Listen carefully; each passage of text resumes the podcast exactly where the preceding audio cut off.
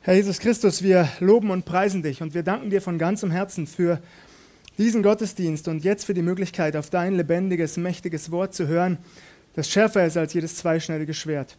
Wir danken dir, dass du zu uns sprechen wirst. Danke, dass du diesen Raum erfüllst durch deinen Heiligen Geist, dass du uns erfüllst. Danke, dass du die Herzen öffnen wirst, weil du etwas vorbereitet hast für jeden hier. Und so bitte ich dich, dass du alles ausräumst, was noch zwischen uns steht, zwischen uns und dir, was uns abhält, uns jetzt ganz auf dich einzulassen und zu konzentrieren. Ich bitte dich, reinige auch mein Herz und meine Motive, benutze mich als dein Werkzeug in deiner Hand und schenk mir deine Vollmacht. Leg mir deine Worte in meinen Mund, dir zur Ehre und uns zum Wohl. Wir loben und preisen dich dafür in deinem Jesu Namen. Amen. Endlich frei. Endlich frei. Darüber freuen sich seit einigen Tagen mindestens all diejenigen unter uns, die noch zur Schule gehen. Die Sommerferien haben begonnen. Sechs Wochen liegen nun vor ihnen, in denen sie ausschlafen, entspannt in den Tag hineinleben, ins Schwimmbad fahren oder in den Urlaub fliegen können. Und das vollkommen ohne Verpflichtungen, ohne Druck, ohne Stress. Sie müssen keine Hausaufgaben machen, keine Schulaufgaben schreiben. Das bedeutet auch nichts lernen zu müssen, was für eine herrliche Zeit liegt vor all denen, die noch zur Schule gehen, nicht wahr? Man könnte fast neidisch werden.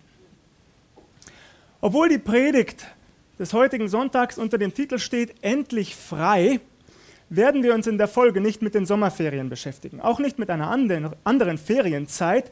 Stattdessen widmen wir unsere Aufmerksamkeit einem Mann, der ein trauriges, schlimmes, dramatisches, elendes Leben führen musste, bis, ja, bis unser Herr Jesus Christus kommt. Hören wir einmal hin, ich lese aus dem Lukas-Evangelium, Kapitel 8, Lukas 8, zunächst lediglich Vers 26. Hier steht geschrieben: Und sie fuhren weiter in die Gegend der Gerasener, die Galiläa gegenüber liegt.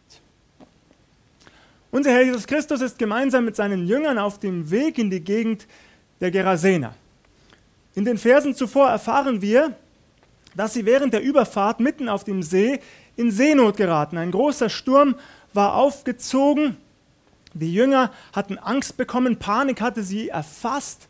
Doch unser Herr Jesus Christus, er war dem Wind und den Wellen in seiner göttlichen Macht und Autorität entgegengetreten. Er hatte dem Wind und den Wellen Einhalt geboten, sodass Jesus und seine Jünger gesund und wohlbehalten am gegenüberliegenden Ufer in der Gegend der Gerasener angekommen sind.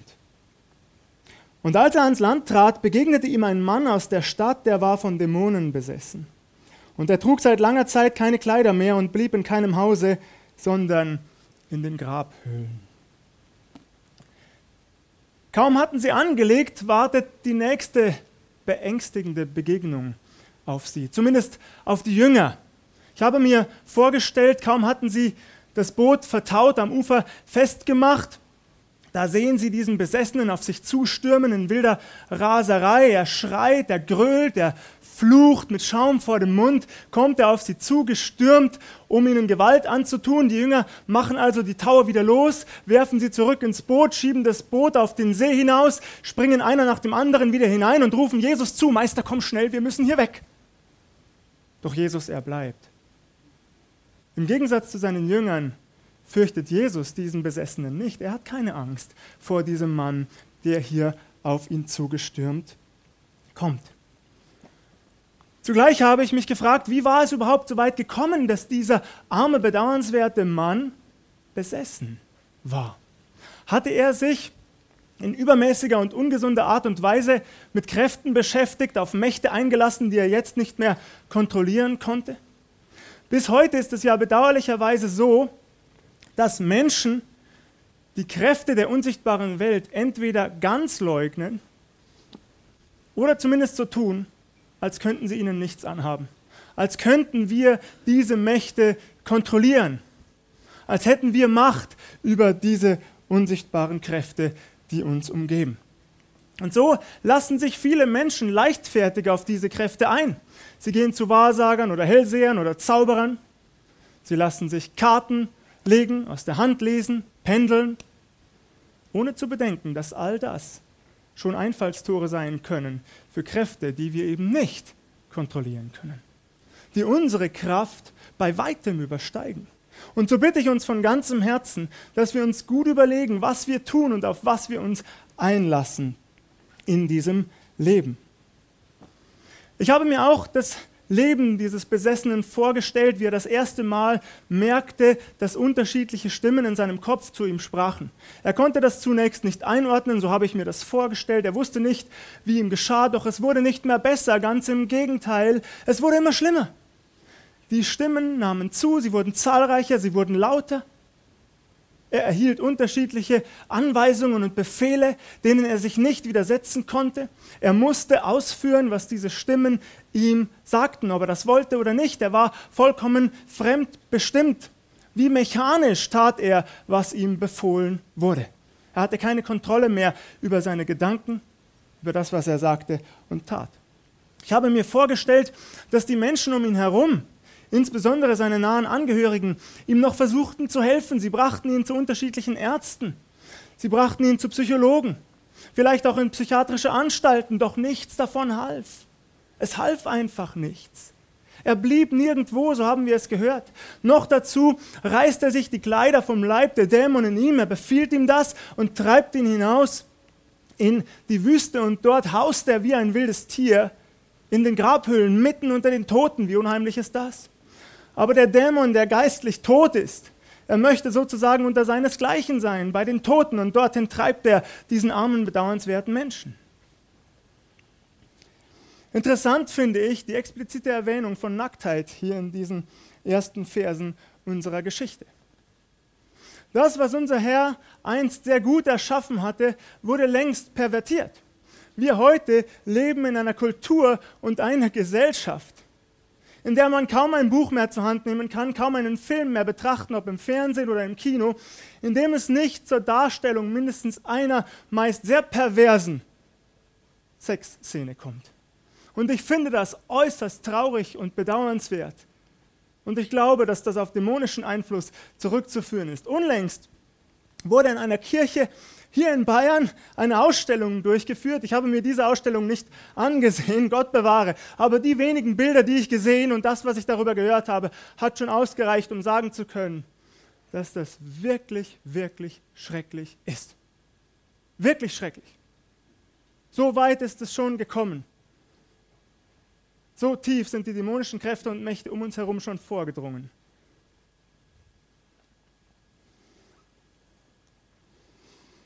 Da aber Jesus sah, schrie er auf und fiel vor ihm nieder und rief laut, was habe ich mit dir zu schaffen, Jesus, du Sohn des höchsten Gottes? Ich bitte dich, quäle mich nicht. Denn er hatte dem unreinen Geist geboten, aus dem Menschen auszufahren. Denn der hatte ihn lange Zeit geplagt.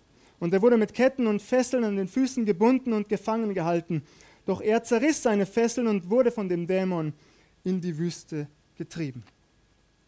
Noch einmal erfahren wir von der ungeheuren Macht des Dämons in diesem Mann. Nicht einmal Fesseln oder Ketten konnten ihn halten. Der Mann, er zerriss die Fesseln, er sprengte die Ketten und floh immer und immer und immer wieder hinaus in die Wüste, in die Grabhöhlen. Nun stürmt er auf Jesus Christus zu. Je näher er ihm kommt, desto mehr merkt er, dass er es hier nicht mit einem gewöhnlichen Menschen zu tun hat. Mit einem letzten verzweifelten Aufschrei, da fällt er vor Jesus auf die Knie und da sagt, Jesus, Sohn des höchsten Gottes, was habe ich mit dir zu schaffen? Bitte quäle mich nicht. Die Dämonen, sie kennen Jesus Christus ganz genau. Die Dämonen, sie zittern vor Jesus Christus, sie fürchten sich vor ihm und sie tun recht daran. In Kolosser 1, im Kolosserbrief des Apostels Paulus, Kapitel 1, den Versen 15 bis 17 steht geschrieben, er, Jesus Christus, ist das Ebenbild des unsichtbaren Gottes, der Erstgeborene vor aller Schöpfung. Denn in ihm ist alles geschaffen, was im Himmel und auf Erden ist, das Sichtbare und das Unsichtbare, es seien Throne oder Herrschaften oder Mächte oder Gewalten. Es ist alles durch ihn und zu ihm geschaffen und er ist vor allem und es besteht alles in ihm. Hier erfahren wir, alles hat unser Herr Jesus Christus erschaffen, die sichtbare und die unsichtbare Dimension. Nun dürfen wir bitte eines nicht vergessen, die Dämonen waren nicht immer bösartige Kreaturen. Das waren sie nicht immer. Einst waren es herrlich sündlos erschaffene Engel. Erschaffen, um ihren Schöpfer, um den allmächtigen, lebendigen Gott zu loben, zu preisen und anzubeten. Unaufhörlich sollten sie vor ihm stehen und ihm das dreimal heilig zurufen. Heilig, heilig, heilig ist der Herr Zebaoth, der Herr der Herrscharen. Das war ihre Bestimmung, bis einer von ihnen fiel. Wir kennen ihn unter dem Namen Luzifer, der Teufel, der Satan, und er zog ein Drittel der Engel mit sich und er fiel auf die Erde. Und seitdem wühlten sie hier auf der Erde mit nur einem Ziel, Menschen vom Glauben an Jesus Christus abzuhalten oder die, die bereits an Jesus glauben, vom Glauben abzubringen. Das ist ihr einziges Ziel und das verfolgen sie mit aller Macht. Nun fällt der Besessene vor Jesus auf die Knie. Interessant finde ich, Philippa 2, die Verse 9 bis 11. Hier steht, darum hat ihn auch Gott erhöht und hat ihm den Namen gegeben, der über alle Namen ist, dass in dem Namen Jesu sich beugen sollen aller derer Knie, die im Himmel und auf Erden und unter der Erde sind, und alle Zungen bekennen sollen, dass Jesus Christus der Herr ist, zur Ehre Gottes, des Vaters. Das bedeutet, nicht nur die Dämonen beugen sich vor Jesus Christus, es kommt der Tag, an dem das auch für alle Menschen gilt. Für jeden Menschen ob du das willst oder nicht, ob du das wahrhaben willst oder nicht, ob du das glaubst oder nicht, der Tag kommt, wenn unser Herr Jesus Christus in Herrlichkeit erscheint, an dem du dein Knie beugen wirst vor dem Herrn aller Herren und dem König aller Könige und du wirst ihn bekennen als Herrn aller Herren und als König aller Könige, ob du das willst oder nicht. Und ich wünsche mir von ganzem Herzen um deinetwillen, dass du das, wenn es soweit ist, gerne und freiwillig tust als ein Kind des lebendigen Gottes. Wir werden darauf zurückkommen, wie man ein Kind des lebendigen Gottes wird. Und Jesus fragte ihn, wie heißt du? Er antwortete, Legion, denn es waren viele Dämonen in ihn gefahren. Und sie baten ihn, dass er ihnen nicht gebiete, in den Abgrund zu fahren. Es bleibt unheimlich, nicht wahr? Jesus fragt den Dämon nach dessen Namen, der antwortet Legion, denn es waren viele Dämonen in den Mann gefahren. Aus historischen Quellen wissen wir, dass eine römische Legion zwischen 3000 und 6000 Soldaten umfasste. Ist das nicht schrecklich? Wenn wir das auf unsere Geschichte übertragen, bedeutet das, dieser arme, bedauernswerte Mensch, diese elende Kreatur, war besessen von mindestens 3000 Dämonen, vollkommen entstellt. Das Lächeln, das er vielleicht einstmals auf den Lippen getragen hatte, war vergangen, der Glanz in seinen Augen erloschen. Eine vollkommen entstellte Kreatur, die wir hier vor uns sehen, durch die Dämonen in ihm. Doch nun, da liegt er auf seinen Knien und die Dämonen, sie bitten Jesus, sie betteln, sie flehen ihn an, lass uns nicht in den Abgrund fahren. Das griechische Wort Abyssos, das hier mit Abgrund übersetzt ist, auch richtig übersetzt ist, müsste aus meiner Sicht an dieser Stelle viel mehr bedeuten, denn es bezeichnet auch den Ort der Toten und der Verdammten. Es ist ein Ort der Verdammnis. Die Dämonen kennen ihr Schicksal.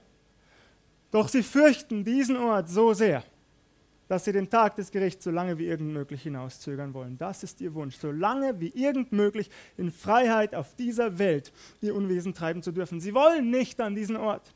Und ich habe mich gefragt, wie schlimm und schrecklich muss das sein? Auf ewig von Gott getrennt an einem schrecklichen Ort. Wie schlimm muss das sein, dass die Dämonen dort nicht hinwollen? Und dann habe ich mich gefragt, traurig war ich, als mir dieser Gedanke kam, Wieso laufen die Menschen von heute nicht zu Jesus? Die Menschen in diesem Land, in unserer Gesellschaft, aber auch europaweit oder auf der Welt, wieso laufen sie nicht zu Jesus? Werfen sich vor ihm auf die Knie und bitten ihn, verschon uns vor diesem Ort. Denn es gibt einen Ausweg. Jesus Christus sei Dank, es gibt einen Ausweg. Die Bibel spricht sehr deutlich davon und ich werde nachher sagen, was das für ein Ausweg ist. Es war aber dort auf dem Berg eine große Herde Säue auf der Weide. Und sie baten ihn, dass er ihnen erlaube, in diese zu fahren. Und er erlaubte es ihnen. Da fuhren die Dämonen von dem Menschen aus und fuhren in die Säue, und die Herde stürmte den Abhang hinunter in den See, und er soff. Die Dämonen bitten, lass uns in diese Schweineherde fahren. Jesus gestattet es. Was daraufhin geschah, das konnten die Dämonen offensichtlich nicht vorhersehen. Unter den Schweinen bricht das Chaos aus. Die Schweine werden wild, sie stürzen sich kollektiv den Abhang hinunter in den See und ertrinken. Unter Bibelauslegern ist umstritten, wer hier ertrinkt. Zwei Meinungen sind denkbar. Die einen sagen, sowohl die Schweine als auch die Dämonen ertrinken. Die anderen sagen, nein, die Schweine können nicht ertrunken sein, da sie relativ gute Schwimmer seien, also sind nur die Dämonen ertrunken. Ich persönlich kann dieses Problem heute Morgen nicht lösen, bin aber der festen Überzeugung, unabhängig von dem, was mit den Schweinen geschehen ist, ist ein Tierschützer hier im Raum, ich hoffe nicht. Nun, jedenfalls, unabhängig davon, was mit den Schweinen war, die Dämonen sind ertrunken. Warum? Weil einige Stellen in der Bibel uns nahelegen, dass Dämonen das Wasser fürchten. Sie meiden das Wasser, sie bevorzugen die wasserlosen Orte, eben die Wüste, die Grabhöhlen. Dort suchen sie sich ihre Aufenthaltsorte. Wasser scheint ihnen zu schaden. Und deswegen bin ich der Überzeugung, dass die Dämonen hier tatsächlich ertrinken und sofort an den Ort kommen, an den sie eigentlich nicht wollten, an den Ort der Verdammnis. Viel wichtiger an unserer Geschichte ist allerdings das Folgende, dass der Mann, der jahrelang, vielleicht jahrzehntelang besessen war von Dämonen, nun endlich frei ist, endlich frei. Das steht jetzt über seinem Leben, endlich frei. Gelobt sei Jesus Christus. Als aber die Hirten sahen, was da geschah, flohen sie und verkündeten es in der Stadt und auf dem Lande. Da gingen die Leute hinaus zu sehen, was geschehen war, und kamen zu Jesus und fanden den Menschen, von dem die Dämonen ausgefahren waren, sitzend zu den Füßen Jesu, bekleidet und vernünftig. Und sie erschraken. Und die es gesehen hatten, verkündeten ihnen, wie der Besessene gerettet worden war. Die Schweinehirten, sie fliehen entsetzt zurück in die Stadt und in der ganzen Umgegend erzählen sie, was sie gerade miterlebt haben was sie gesehen und gehört haben. Eine riesige Menschenmenge strömt zum Ufer hinab. Dort treffen sie auf Jesus und auf den Geheilten, der zu Füßen Jesu kniet oder sitzt und Jesus voller Liebe und Dankbarkeit ansieht. Die Menschen, sie treffen auf den Geheilten, so wie sie ihn schon lange nicht mehr gesehen hatten. Er ist nicht länger nackt, er ist bekleidet. Er ist gewaschen, das Gesicht sauber, die Knie, die Hände die Wunden versorgt, vielleicht vollständig geheilt durch unseren Herrn Jesus, Herrn Jesus Christus, die Haare gekämmt. Er kann wieder einen klaren Gedanken fassen, sich klar ausdrücken und artikulieren. Wie schön, nicht wahr? Und nun sollte man doch meinen, dass die Menschen auf ihn zustürmen, zumindest die, die ihn besser kennen, dass sie ihm um den Hals fallen, sich mit ihm und für ihn freuen, dass er endlich wieder er selbst ist, dass er wieder ein normales Leben führen, in seinen Alltag zurückkehren kann. Man sollte doch meinen, dass andere auf Jesus zulaufen, ihm die Hand schütteln, auf die Schulter klopfen, vielleicht um den Hals fallen, dass sie ihn einladen, komm mit uns, Herr Jesus, in die Stadt, iss und trink bei uns, sei unser Gast, wir wollen dich näher kennenlernen, bist du der Sohn des Höchsten, des lebendigen Gottes. Wieder andere bringen weitere Kranke zu Jesus und bitten ihn, heil auch die anderen. Es gibt so viele unter uns, die krank sind die Gelähmten, die Blinden, die Tauben, die Stummen, die, die Krebs haben oder AIDS oder Hepatitis. Es gibt so viele dramatische Krankheiten, nicht wahr? Doch bringen die Menschen die anderen zu Jesus, freuen sie sich, loben und preisen und danken sie Jesus und dem lebendigen Gott für das, was hier geschehen ist. Und die ganze Menge aus dem umliegenden Land der Gerasener bat ihn, von ihnen fortzugehen, denn es hatte sie große Furcht ergriffen. Je öfter ich diesen Satz las, desto klarer wurde mir, das ist einer der traurigsten und entsetzlichsten Sätze der ganzen Bibel. Die ganze Menge, nicht nur Einzelne, kollektiv bitten sie Jesus, geh weg. Wir fürchten dich, geh weg. Das ist die schlimmste Bitte, die ein Mensch in seinem Leben überhaupt nur aussprechen kann, zu Jesus Christus zu sagen, bitte geh weg. Verlass diesen Ort, verlass diese Küste, verlass dieses Ufer, geh weg und komm nicht wieder. Das ist die schlimmste Fehlentscheidung, die ein Mensch nur treffen kann. Nun müssen wir uns nichts vormachen, wir alle treffen Fehlentscheidungen im Laufe unseres Lebens, etliche. Aber Gott sei Dank sind viele davon relativ schmerzfrei, relativ unkompliziert, relativ kostengünstig zu korrigieren, nicht wahr? Ein paar Beispiele. Wenn wir uns dazu entschieden haben, für eine Schulaufgabe nichts zu lernen und deswegen eine schlechte Note erhalten haben, haben wir beim nächsten Mal die Möglichkeit, unsere Entscheidung zu korrigieren, die richtige Entscheidung zu treffen, uns hinzusetzen, zu lernen, vielleicht Nachhilfe in Anspruch zu nehmen und dadurch eine bessere Note zu erzielen. Vor kurzem ist mein Handy abgestürzt, vor wenigen Tagen. Ich musste es resetten, wie man so sagt, auf Werkseinstellungen zurücksetzen. Bedauerlicherweise hatte ich meine Daten praktisch überhaupt nicht gesichert, sodass ich alles verloren habe, fast alles, was auf diesem Handy war. Bei manchen Kontakten bedauere ich es nicht. Gut, Spaß beiseite. Spaß beiseite. Und ich habe eine Erfahrung gemacht, dass ich die Daten nicht gesichert habe. Das war eine Fehlentscheidung. Das war eine Fehlentscheidung. Aber ich habe auch gemerkt, je länger ich darüber nachdachte, nun, so schlimm ist es auch wieder nicht. Was habe ich verloren? Ein paar Fotos. Gott sei Dank hat meine Frau ein paar hundert auf ihrem Handy. Das reicht. Nun, die meisten unserer Fehlentscheidungen sind relativ problemlos und relativ schmerzfrei zu korrigieren, Gott sei Dank. Wenn wir nicht auf den Rat unserer Eltern oder Freunde gehört haben, die uns von einem billigen Auto abgeraten haben und wir dann erfahren müssen, dass es nach drei Jahren tatsächlich nicht mehr fährt, dann können wir in Zukunft bessere Entscheidungen treffen und uns qualitativ hochwertigere Modelle zu anschaffen und kaufen, nicht wahr? Relativ problemlos. Diese Fehlentscheidung hier, deren Zeugen wir werden, das ist die traurigste, schrecklichste, schlimmste Fehlentscheidung, die ein Mensch in seinem Leben überhaupt nur treffen kann, mit ewigen Konsequenzen. Zu Jesus Christus zu sagen, bitte geh weg. Doch so traurig diese Bitte ist, so schlimm sie ist, bis heute stoßen wir auf Menschen, die genau das zu Jesus sagen. Der eine sagt, bitte Jesus, geh weg, ich bin zu intellektuell. Diese Geschichten hier, das sind alles Märchen und Legenden, ich kann das nicht glauben. Dafür bin ich wirklich zu intelligent, das kannst du mir nicht weismachen, dass das alles die Wahrheit sein soll. Bitte Jesus, geh weg. Ein anderer sagt, bitte Jesus, geh weg, ich möchte meine Lieblingssünden nicht aufgeben, ich möchte auch weiterhin mit jeder Frau schlafen, die mir über den Weg läuft. Bitte Jesus, geh weg. Du störst. Bitte Jesus, geh weg, sagt ein Dritter, ich verdiene so viel Geld, aber ich möchte davon nichts abgeben, weder an deine Gemeinde noch an die Bedürftigen. Bitte Jesus, geh weg, es ist mein Geld. Wieder andere sagen, jeden Tag Bibel zu lesen, jeden Tag zu beten, in Gemeinschaft zu kommen mit anderen, die dir nachfolgen, die dich lieben, die dir dienen, die dir treu ergeben sind. Jesus, ganz ehrlich, das langweilt mich. Dafür habe ich keine Zeit, bitte geh weg.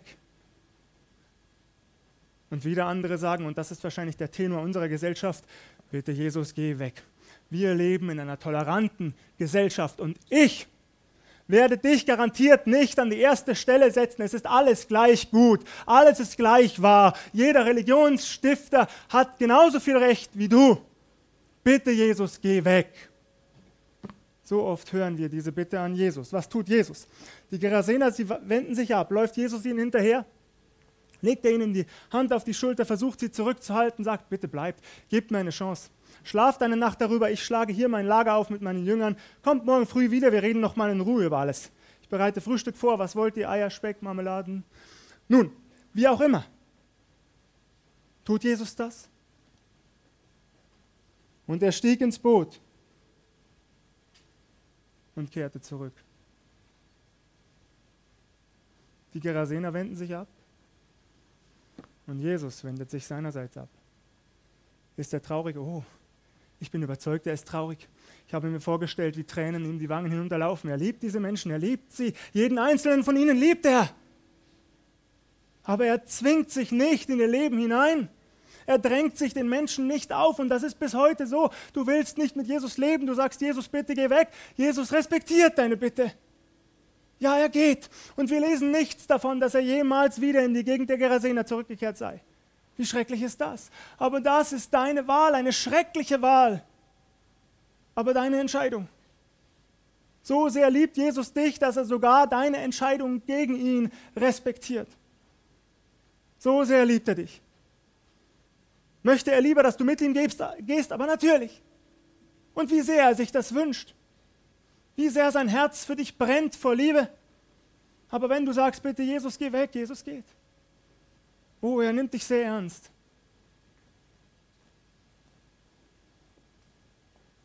Aber der Mann, von dem die Dämonen ausgefahren waren, bat ihn, dass er bei ihm bleiben dürfe. Aber Jesus schickte ihn fort und sprach, geh wieder heim und sage, wie große Dinge Gott an dir getan hat. Und er ging hin und verkündigte überall in der Stadt, wie große Dinge Jesus an ihm getan hatte. Spannend, finde ich. Der Mann, der geheilt worden ist, er will unbedingt bei Jesus bleiben. Er weiß genau, ich schulde Jesus nichts weniger als mein ganzes restliches Leben. Doch Jesus sagt, geh nach Hause. Für dich habe ich einen wichtigen Auftrag. Verkündige den Menschen, was Gott Großes an dir getan hat. Erzähle von dem Wunder, das du gerade erlebt hast. Und ich glaube und habe mir vorgestellt, dass dieser Geheilte diesem Auftrag Zeit seines Lebens bis an den Tag seines Todes treu nachgekommen ist dass er allen, die es hören wollte und allen, die es nicht hören wollte, erzählte, was Gott Großes getan hat in seinem Leben. Und das war sogar ein gewisser Trost für mich. tatsächlich, das steht hier nicht, es bleibt spekulativ, aber ich habe mir vorgestellt, dass durch das Zeugnis dieses Gehalten doch noch der ein oder andere Mensch in der Gegend der Gerasener zu Jesus Christus umgekehrt ist. Dass der Heilige Geist doch noch vereinzelt Herzen erreicht und Menschen angesprochen hat, die Jesus Christus als Herrn und Erlöser aufgenommen haben, durch das Zeugnis dieses Gehalten. Noch einmal, das bleibt Spekulation, es steht hier nicht. Aber der Gedanke, oh, er war sehr tröstlich für mich. Zwei Dinge sind mir wichtig geworden aus dieser Geschichte für uns heute Morgen. Zunächst einmal, ich habe gesagt, wie kann man ein Kind Gottes werden? Manchmal denken Menschen, ja, wir alle seien Kinder Gottes. Man hört das sogar unter Theologen und Pfarrern, wir alle seien Kinder Gottes auf der ganzen Welt, leben Kinder Gottes, weil wir alle Kinder Gottes sind. Das ist eine Lüge, das stimmt nicht. Die Bibel sagt eindeutig in Johannes 1, so viele ihn aber aufnahmen, denen gab er das Recht, Kinder Gottes zu sein, denen, die an seinen Namen glauben. Du bist ein Geschöpf Gottes, das bist du. Ein Kind Gottes bist du erst in dem Moment, in dem du Jesus Christus annimmst. Und du hast die Möglichkeit dazu, indem du zu Jesus kommst und ihm dein Leben vor die Füße legst und ihn bittest um Vergebung und Schuld für die Schuld und die Sünde deines Lebens. Die Bibel sagt in 1. Johannes 1, wenn wir aber unsere Sünden bekennen, so ist er treu und gerecht, dass er uns unsere Sünden vergibt und reinigt uns von aller Ungerechtigkeit. Und wenn wir ehrlich sind, dann müssen wir vor Jesus eigentlich auf unseren Knien bekennen, unsere Sünden sind Legion. So zahlreich und unüberschaubar viele, nicht wahr? Ich werde nicht beginnen mit den Sünden meines Lebens und sie euch aufzählen, weil dann sitzen wir noch heute Abend hier und wahrscheinlich noch morgen früh. Spielt auch keine Rolle. In dem Moment, in dem du das erkennst und zu den Füßen Jesu auf deinen Knien um Vergebung bittest, ist dir vergeben, gelobt sei Gott. Und deine Sünden sind in die tiefsten Tiefen des Meeres auf immer verbannt. Jesus wird sie nie wieder hervorholen, dir nie wieder vorhalten. Es ist vergeben und bei Gott vergessen. Und du bist ein Kind des lebendigen Gottes geworden durch das teure Blut unseres Herrn Jesus Christus, das er vergossen hat auf Golgatha für dich. Dafür ist er gekommen, Dafür ist er gestorben, dafür ist er auferstanden, dass wir Vergebung für unsere Schuld haben, einen Neuanfang durch seinen Heiligen Geist in uns zu einer neuen Kreatur zu werden, so wie es 2. Korinther 5, 17 sagt. Durch die Macht Jesu. Als ich uns da so auf unseren Knien vor Jesus gesehen habe, da ist mir auch bewusst geworden, dass wir die Dämonen unseres Lebens nur dort loswerden können. Nun sagst du, ach Benny, hör darauf musst du gleich wieder übertreiben, musst du gleich wieder dramatisieren. Behauptest du hier etwa, wir alle seien besessen? Nein, das habe ich nicht gesagt. Ich bin sogar der Überzeugung, ich bin der festen Überzeugung, dass ein Mensch, der wiedergeboren ist, wie die Bibel es nennt, der also Jesus Christus angenommen hat in sein Leben und Herz hinein, dessen König Jesus Christus ist, nicht besessen sein kann. Das ist meine feste Überzeugung. Und doch merke ich in meinem Leben jeden Tag die Angriffe und Versuchungen, in die mich die Dämonen des Satans führen wollen. Jeden Tag habe ich mit, damit zu tun. Und ich bin überzeugt, wir alle kennen Dämonen unseres Alltags. Wir kennen ihn, den Dämon des Alkohols, den Dämon des Drogenkonsums, den Dämon des Neides und der Gier und der Unzufriedenheit. Wir kennen so viele Dämonen um uns herum, nicht wahr? Die uns das Leben schwer machen wollen. Aber wir können und werden sie besiegen, aber nur an einem einzelnen, einzigen Ort. Und das ist zu den Füßen unseres Herrn Jesus Christus auf unseren Knien. Zu meiner Schande gestehe ich, zu meiner Schande gestehe ich, dass die letzten eineinhalb Jahre meines Lebens geprägt waren von Sorgen, Nöten, Problemen und Ängsten aller Art. Und mir ist bewusst geworden, als ich diese Predigt vorbereitet habe, dass ich eines viel zu oft versäumt habe in dieser Zeit. So lange auf meinen Knien zu den Füßen meines Herrn Jesus Christus zu liegen, bis diese Schlachten in der unsichtbaren Dimension geschlagen und gewonnen sind zu seiner Ehre. Und ich habe mir vorgenommen, dass ich das, was ich versäumt habe in den letzten 18 Monaten, ab sofort beginnen werde, zu den Füßen meines Herrn Jesus Christus auf meinen Knien zu liegen, bis diese Schlacht gewonnen ist. Es gibt Schlachten, ihr Lieben, insbesondere gegen die Mächte der Finsternis und die bösen Geister unter dem Himmel. Die gewinnen wir nur, auf unseren Knien zu den Füßen Jesu, wenn wir ihn um Kraft und Hilfe und Stärke für uns bitten. Nur so. Und ich mache dir Mut, wo du erkennst, du hast es vernachlässigt, tu es ab heute und hör nicht damit auf, bis die Schlachten deines Lebens gewonnen sind durch deinen Herrn Jesus Christus, ihm zur Ehre und dir zum Heil. Und ein letztes. Genau wie der Geheilte dürfen und sollen auch wir Zeugnis sein für unseren Herrn Jesus Christus, den Menschen zu erzählen, wer er ist was er getan hat für jeden von uns. Dass er uns frei machen kann, dass auch über unserem Leben steht, endlich frei. endlich frei. Das sollen wir den Menschen erzählen. Und dabei auch klar Stellung beziehen für unseren Herrn Jesus Christus. Für das, was in der Bibel geschrieben steht. Ihr werdet die Wahrheit erkennen und die Wahrheit wird euch frei machen, sagt Jesus in Johannes 8. In Johannes 14, Vers 6 sagt er, ich bin der Weg und die Wahrheit und das Leben. Es gibt keinen anderen Weg zu Gott. Und das dürfen und sollen wir den Menschen sagen. Und wenn sich die Welt darauf den Kopf stellt, und ich mache mir hier nichts vor, diese Welt wird immer dunkler, ich lese die Bibel, ich weiß, was noch kommt, auch wenn ich noch nicht alles verstehe. Aber es wird immer schlimmer. Aber wir können und sollen und dürfen uns klar positionieren durch den Heiligen Geist in uns. Wenn die gesamte Gesellschaft um uns herum im Chor Böses gut nennt und Saures süß, dann dürfen wir sagen, nein, hier steht es anders. Und wir müssen nicht mit dem großen Strom mitschwimmen, in einem Land, das sich tolerant nennt, aber weit davon entfernt ist, tolerant zu sein. Wo ist ein Land tolerant, das diejenigen anfängt, mundtot zu machen, die eine andere Meinung vertreten als die Mehrheitsmeinung? Was ist das für eine Toleranz? Das ist keine Toleranz. Das ist eine Farce. Und wir müssen nicht mit dem großen Strom mitschwimmen. Wir dürfen die Wahrheit verkündigen und die Wahrheit, sie ist eine Person, sie trägt einen Namen, es ist Jesus Christus der Herr.